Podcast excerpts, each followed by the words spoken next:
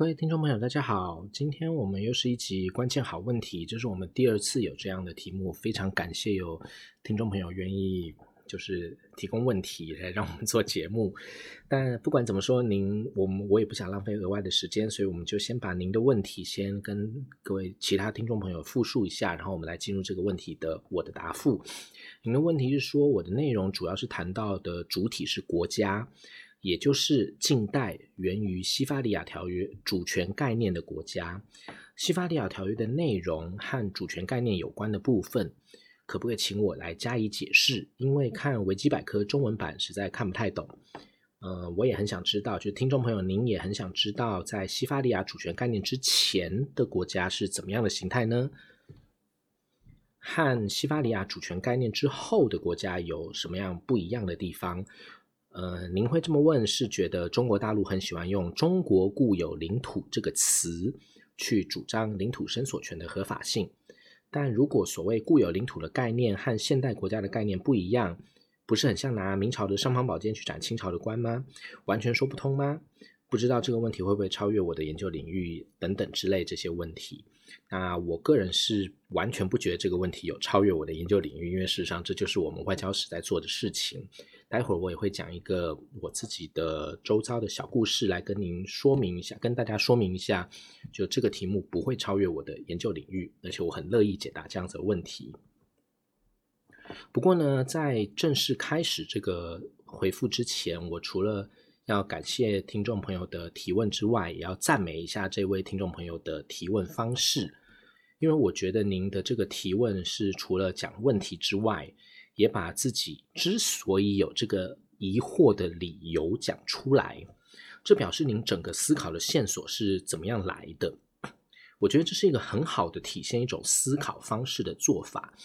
而至少就我而言，我已经很久没有看到类似这样这种方式的提问了，所以我其实觉得您很厉害，这不是拍马屁哦，我是真的很久没有看到这样子的提问方式了，所以我个人其实是很开心的。好，那我们就来开始回复您的问题。您这样子的一个问题看起来像是一个，可是其实呃应该不止一个。我就是整理您的题目之后，我大致把您的问题区分为两个部分。第一个部分是国家的意义和西法里亚条约的影响，第二个部分是固有领土的意思和应用状况。所以呢，我以下就基于这两个部分来作为一个说明，那就是分分开跟您说明，这样可以吗？呃，不过我也要先说明的，就是因为某个特别的关系，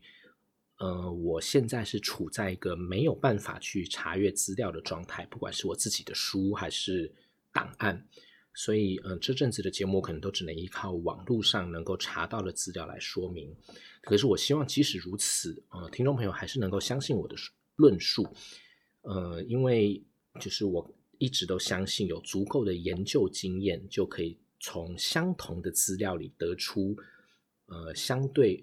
合理而且不见得跟其他人一样的。答复方式，那我自己现在因为特殊的状况，我没有办法查阅档案。可是我相信我的解释是符，是从我自己过去的研究成果里面得出来一些想法来提供给各位的。好，那我们就先从第一个部分的问题开始讲起。我相信绝大多数的朋友应该都曾经在课本上学过所谓的国家的组成。有至少四种基本要素，分别就是领土、人民、政府和主权。在这里面的领土和人民都可以直接望文生义，知道它的意思大概是指什么。那政府这个词的话，可能会稍微有一点疑惑啦。但是大致上把它用所谓的管理人民的那个组织去理解，也差不多可以掌握到大部分。这里面大概只有所谓的主权这个概念，会是一个比较容易在直觉上认为自己好像知道，可是如果要你就是直直接做一个简要说明的话，应该就会，呃嗯，就是那个嗯这样子，就是有点语塞的那种东西。所以，如果我们要讲国家，我们就先从主权这个概念来讲起好了。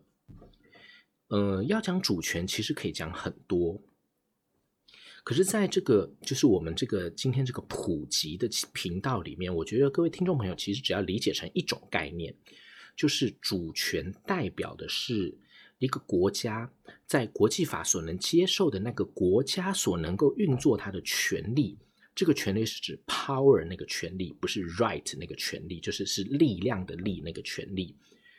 的这个范围里面呢，拥有一个没有其他的力量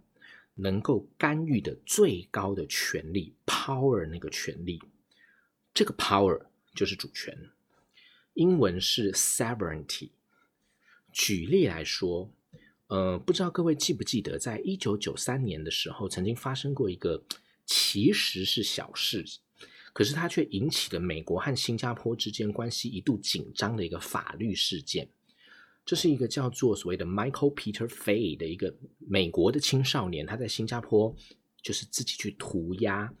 涂鸦之后被新加坡惩罚。这个惩罚里面包括要挨六下的鞭刑。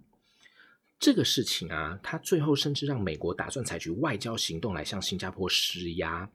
要求新加坡放过这个当时才十八岁的小孩子，而且对他的主要理由就是我们常常听到那个“他只是个孩子啊”的那种性质的理由哦。美国也是用这样子的理由哦。可是即使如此，新加坡仍旧不为所动，而且新加坡当时的反击有点像现在华春莹在对 Nancy Pelosi 一样的那种反击，就是叫美国管好自己的事情就好了啦。所以在新加坡如此强硬的拒绝了美国的施压之后，后来美国总统克林顿还再次求情，新加坡才勉强看在美国总统一直求情的份上，从本来要打六下的鞭刑改成打四下，可是还是要打哦。那这个新加坡要以鞭刑来处罚美国人。而且，就算美国人再不爽，都仍旧拿新加坡莫可奈何的这个权力 （power） 这个权力，就是一种主权的体现。所以说到这里啦，同理，我们也就可以知道，之前有马来西亚女学生在台湾被杀害，那这位女学生的家属就说，如果台湾没有判凶嫌死刑的话，就要要求引渡。这个要求本身，虽然我们可以理解到家属的痛苦，可是我们也可以说，几乎趋近于百分之百是不可能达成的理由，是因为这个判决无论如何，它都是台湾的主权范围。就算台湾和马来西亚之间有签引渡协议，也很难在判决出现了之后，然后家属用不满判决的理由来要求领渡引渡，何况。双方都还没有引渡协议，不过了，这个部分就讲太远，先到这里就好。只是希望透过这些例子，让各位听众朋友知道什么叫做主权 （sovereignty）。好，所以什么是国家呢？从最典型、最基本的定义来说，就是能够有完全的能力去行使这个力量，来管理他所想要管理，而且也被其他国家承认。他有管理，他有资格去管理的这个存在，它就是国家。不过这里也要顺便提一下，就所谓的承，刚刚所说的承认 （recognition），这个在国家的定义上，其实还有其他可以说明的地方啦。但是在至少在我们今天的节目里面，我们先不要在这上面多说，因为这会让这个问题更复杂。各位听众朋友，只要先知道所谓的。Recognition 就是承认这个事情不是一个完全被视为可以作为国家组成要素的条件就可以了。它可以是，但也不必一定是特定形式的那种 recognition 才叫做 recognition，这样就可以了。所以我刚说的那个被其他国家承认他有资格管理的那个承认，其实指的是事实上。没有国家能有效的否定并且阻止的那种某个政府对那个地方的主权统治，就这样子一个状况，它就可以算是一个地方了，呃，它就可以算是一个国家了。那这样子的国家是一个来自于西方，或者甚至可以说是在欧洲过往的历史发展之下所形成的一种存在。那我所谓的存在，是指在有形的国家代表，譬如说国旗啊、护照啊这些之外，对于什么是国家，或是我的国家是什么这一类的这种所谓的认识，也是从欧洲历史发展以后才出现的。所以，譬如说呢，呃，网络上很多拿过去的中国历史去对照，或者说，嗯，不要说是这些容易被扣人帽子的例子啦，就拿金庸小说里面，像是《天龙八部》里面萧峰和中原武林的恩怨情仇，或者是《神雕侠侣》里面郭靖说的那些话，如果进入那个时代的情境里面，他们对于所谓国家，乃至于所谓中国的概念。都完全不是今天所理解的那种样子，而且呢，他们大概也没办法像今天一样，可以清楚的讲出到底什么叫做国家，什么叫做中国。所以拿古代的东亚世界去想要论证符不符合今天的所谓国家或中国的定义，其实老实说没有什么意义啦，也没有办法做出有效而且有意义的结论，顶多只是把个人的一种感受做出一种。形式上像是理智化的呈现而已。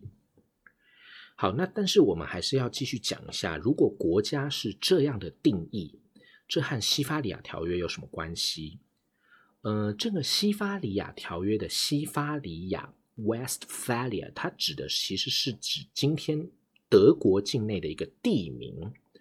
这个西法里亚是在十七世纪的，呃，就是一六四八年，也就是。其实那个时候，如果放放到东亚，就是清军刚进入北京城，差不多才满四年左右的时候，那个时候在欧洲开了一系列的，把当时欧洲主要国家，包括从中欧一路延伸到西欧，呃以当时的欧洲的规模来说，算是超大型的国家了的这样子个呃，就是包括呃从中欧一路延伸到西班牙。都是他们家族在统治的哈布斯堡王朝有关的帝国啦，或其他的王国、邦国什么这些，全部都有参与的超大型国际会议所开。这个会议叫做西法里亚会议，在这个好几个月的会议里面，签订了至少三个主要的条约来解决在这个会议之前的欧洲争执了超过数十年以上的问题。这些最主要的问题，当然是呃有争执的国家彼此像是呃在国家身份还有国家如何划分的问题。所谓的国家的身份问题，譬如说是荷兰终于可以在法律上在这次会议之后从西班牙独立出来。那所谓的国界如何划分的问题，譬如说。像是洛林的部分地区，还有雅尔萨斯这些地方，都把它划到法国这个地方。这个洛林和雅尔萨斯，也就是从普法战争到第二次世界大战期间，横亘在法国和德国之间的一个重要的争夺地方。所以，如果有一点对历史有点敏感度的听众朋友，可能您就会联想得到，这些都是在签了西法利亚条约之后，诶，依依然没有解决的这些问题嘛？是的，所以这也告诉我们。国际关系就是这个样子，所以不要就是应该保持一个不要期待任何可以一劳永逸解决问题的态度，这种居安思危的心态，其实对今天的我们来讲也是很重要的。好，但是回到西巴利亚条约的状况，像我们刚刚所说的，就是另外一个部分，就是去解决这些国界如何划分的问题。那在西巴利亚条约签了之后呢？就让欧洲各国彼此之间打了几十年的战争，暂时告了一段落了。之所以能够暂时告一段落的原因，就是西法利亚条约确定了几个重要的和今天所理解的 so-called country or state 国家的性质有关的概念。例如呢，不管你是哪一个国家，是帝国也好，王国、公国或其他的小邦国也好。在国际地位上是一律平等的。然后呢，因为各个国家是一律平等的，所以没有国家有资格去干预其他国家的内部事务。那为了要确保每个国家都能都能够有效的管理自己的内部事务，这个管理和控制的范围就必须要能够确定。所以呢，明确的领土范围这些代表了主权行使范围的观念也要加以确定。这一系列的规划代表的就是现代我们所理解的那种国家，也就是前面说的那些可以组成国家的要素，逐渐开始在这个条约之后被确认出来。这样子的国家大致说来就可以被叫做所谓的民族国家 （nation state）。但是，民族国家它是不能被望文生义的以为一定是同一个民族所组成的同一个国家的哦。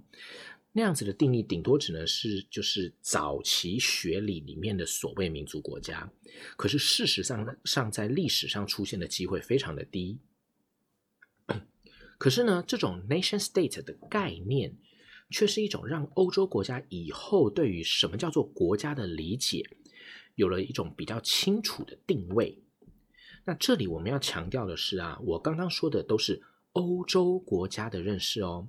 因为这并不表示这种定义是一种现在我们很多台湾人动不动就爱讲的那种所谓的普世价值，而是欧洲人在他们的生活范围里面逐渐开始实践着西法利亚条约以来对于国家的那种认识。世界上的其他国家都没有必要。也没有义务，当然更没有兴趣去配合欧洲人的。所以，如果欧洲有有欧洲以外的国家或政权会和欧洲人签订符合欧洲人在当时的那种游戏规则的条约什么的，那通常只是自己心血来潮想要那么做而已，其实没有额外的意义。所以，譬如说啊。呃，以台湾人的理解，像是郑成功和荷兰东印度公司所签订的那个让荷兰人离开台湾的约定，或者是康熙时代中国清朝康熙时代和俄国所签订的尼布楚条约，这些其实都是东亚政治思考的结果。它不见得表示郑成功也好，康熙也好，他们真的接受或理解了欧洲的这种对于国家或国际法的规范。所以当然啦，如果是这个样子的话，那反过来来说，证明想要证明郑成功或清朝就是一个 nation state，其实说实在话，它也是一种引用后来的意识想要去做出的历史解释而已。但是我们也应该都要知道啦，就是后来的欧洲，它的势力大幅扩张，尤其是被称为所谓的新帝国主义扩张的时代就出现了。在这样子的状况之下呢，已经不是非西方势力有能力、有资格去和欧洲国家讨价还价，说要玩谁的游戏规则的时候了。所以大致的状况来说，简单讲就是，全世界都被西方国家强迫加入了这套以 nation state 概念作为彼此之间行事规则或行事准则的基础的那种体系里面了。那这种也就是过去像是费正清这些非常有名的前辈学者所谓的条约体系。不过我个人在思考这些事情的时候，我不会去强调所谓帝国主义这样子这一类型的概念，因为我觉得那很容易被政治意识形态所影响。我在这里要说的只是啊，确实有一种相对强制的力量，让欧洲以外的其他国家。在十九世纪以后，几乎都被拉进了这个以西法利亚条约所建立的那种对于参与者身份如何定义的这种运作模式里面了。而且呢，也在各个本来不是采取这种对于国家的定义的地方，甚至本来根本就不见得有要去对于这些国家进行精确定义的地方，都变成要去理解乃至于接受这套定义的地方了。也就是因为这样。才有了今天的我们所认识的，而且所以为的那种国家应该是怎么样定义的那种后果才会出现。所以啊，呃，之前就是这一次的提问的这位听众朋友，他所问的问题的前半部分，就是问说，西法利亚条约对于国家的定义有什么影响？还有在那之前是怎么样定义的？这样子的答复，我只能先说，就是在西法利亚条约之前的国家，对于什么叫国家，都可能是各吹各的调，没有一个仿诸四海皆准的定义。一直要到新帝国主义扩张之后，才因为了非法律因素，而是可能是政治力量等等之类因素影响之下，才有了接受以西法利亚条约规范的这种普遍共识。那当然，这种共识不管是主动还是被动，但是我们勉强都还是能够算是它是一种共识啦。但是啊，就算每个国家都接受了这种用 nation state 概念作为标准的游戏规则，也不一定表示说说，所以他们就一定都会符合这种标准，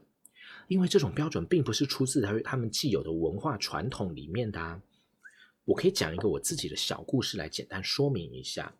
就是呢，我过去曾经被某位学界的朋友，他当时是在澳洲的某间大学读博士，现在已经回到中国大陆任职了。他当时就问我说：“诶，现在新清史当道，对于你们做外交史的，尤其从清末以后一直做做下来的这些史学者而言，你们做外交史会不会有什么影响？”我说，我个人觉得没有影响，因为不管现在的学者要怎么去定义所谓的清朝这个帝国，去剥掉它的 nation state 的这个外衣，可是啊，在当时的国际环境里面，它就是被视为中国，正式的官方文书也全部都是这样书写的，顶多就是呃，如果清朝和日本订定官方文书的话，这个官方文书会比较不一样，不过这是另外一个问题，以后有机会我们再说。也就是说呢，清朝的这个所谓的国家，其实它过去被视为一个 nation state，它是其实是被外界所赋予的一个定义。但是他在今天的社会，尤其在台湾社会里面，他被某些理论剥下了所谓的 nation state 这个外衣，这个也不是他自己做的，这些其实全部都是所谓的他者加在他身上的认识而已。可是，如果我们回到历史情境里面，清朝对于它身为一个不一定符合西法利亚条约对于国家的定义的这种国家形态，他仍旧拥有一套他自己的运作方式，而且获得绝大多数当时的人，不论是中国人也好，还是外国人也好，的他们的承认，甚至于支持，这就表示有没有西法利亚条约的定义？差别其实是今天的我们可以怎么样去认识乃至于分析历史，而并不表示有了西法利亚条约之后，整个世界就砰一声就突然就全部都变成那种模样的国家了，没有这回事的。所以啊，同理可证，如果像是中国这种本来就不是西法利亚条约体系里面的那种国家。它千百年以来所身处的这个国际环境，东亚这个国际环境里面，它也不是西法利亚条约那样子的环境，那就也那么也就表示啊，他在成为后来的条约体系成员之前的那种那些过去的时间里面，当然也就从来没有类似西法利亚条约里的那种国家啦、主权啦之类的那样子的概念。既然如此。现在，如果他开始说哪个地方哪个地方曾经是他的固有领土，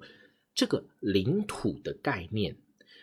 本来就是跟随着主权国家概念发展出来的，那也是西巴利亚条约很核心的、很核心的概念之一。当然，也就不是过去的中国会那么理解、那么实践的一种规范。所以，也就是说呢。除非现在的中国，他承认他在千百年来都一直是个符合西方西法利亚条约定义的国家定义的那样子的一个 so-called 呃 nation state 国家，而且呢，也都一直遵循着这种定义之下的国际规范。当然呢，事实上完全不是这个样子哦，而且不止中国不是这个样子，整个东亚的国家也都不是。所以我只是假设一下。那如果中国可以承认，在过去的千百年来都符合这样的定义的话，那么中国主张固有领土这样子的说法才会比较说得过去。但如果其实真的是这样子的话，那再譬如说，呃，有点敏感的，像是今天的西藏啦、新疆啦这些地方，中国就会在拥有这些地方的权利上面会。比较站不住脚，因为呢，这些地方在历史上绝大多数的时候都不是所谓的中国直接统治，甚至于有资格去干预他们内部统治的地方。反过来说，中国在历史上甚至还好几度是被来自于这些地方的政权所统治着的。所以从从这个状况来说，我们就可以知道，所谓的固有领土这个词汇，其实只是一个政治性质的词汇，它不是国际法的性质的词汇。固有领土这个词汇，它的作用主要是利是在于利用政治上的宣称去获取政治上的利益，或者是排除政治上的不利。它不是用在真正的国际法战场上的。所以这也是就是在譬如说南海问题上面，PCA 也就是呃所谓的常设仲裁法院，它过去已经否定了像是固有领土这一类的所谓历史性权利的说法了。可是，一直到今天，我们都可以看到，中华人民共和共和国仍旧会继续使用这一类的说法的理由之一。如果从外交的角度来说，中国这样的做做法其实是合理的，因为法律上还有在南海的现实状况上，并不是完全对于中国是有利的。所以呢，中国利用这样的宣称来保持自己在这个地方采取行动的资格。这是一种政治上的必须，但是如果就国际法来说，其实中国自己也知道这种说法是有论述上的缺陷的。所以啦，呃，撇开政治人物的部分，对于我们一般的社会大众来说，我们应该知道的就是这个所谓的固有领土的词汇，它其实不是真的拿来讲道理的，而是一种政治上的武器。但是我也要强调，就是我在这边。并不是在说，所以中国很坏呀，很不讲理什么的哦。我刚刚也说过了，从外交的角度上来说，这样做是合理的。任何国家如果没有这样说或这样做，老实说，这其实才是对不起自己的主权、自己的国民的。我要说的只是，身为不是政治人物的我们，这些一般大众、社会大众，我们应该区分清楚这些说法的形式，还有它的实质内涵之间的差异，来帮助。我们这些不是政治人物的人来做出合理的认识和判断而已，所以我并不是要说中国很坏等等之类的。但总而言之，这样子的理解就是固有领土本身是一个政治性词汇，而非法律性词汇。这样的说法是我回答呃听众朋友的提问的第二个部分的内容。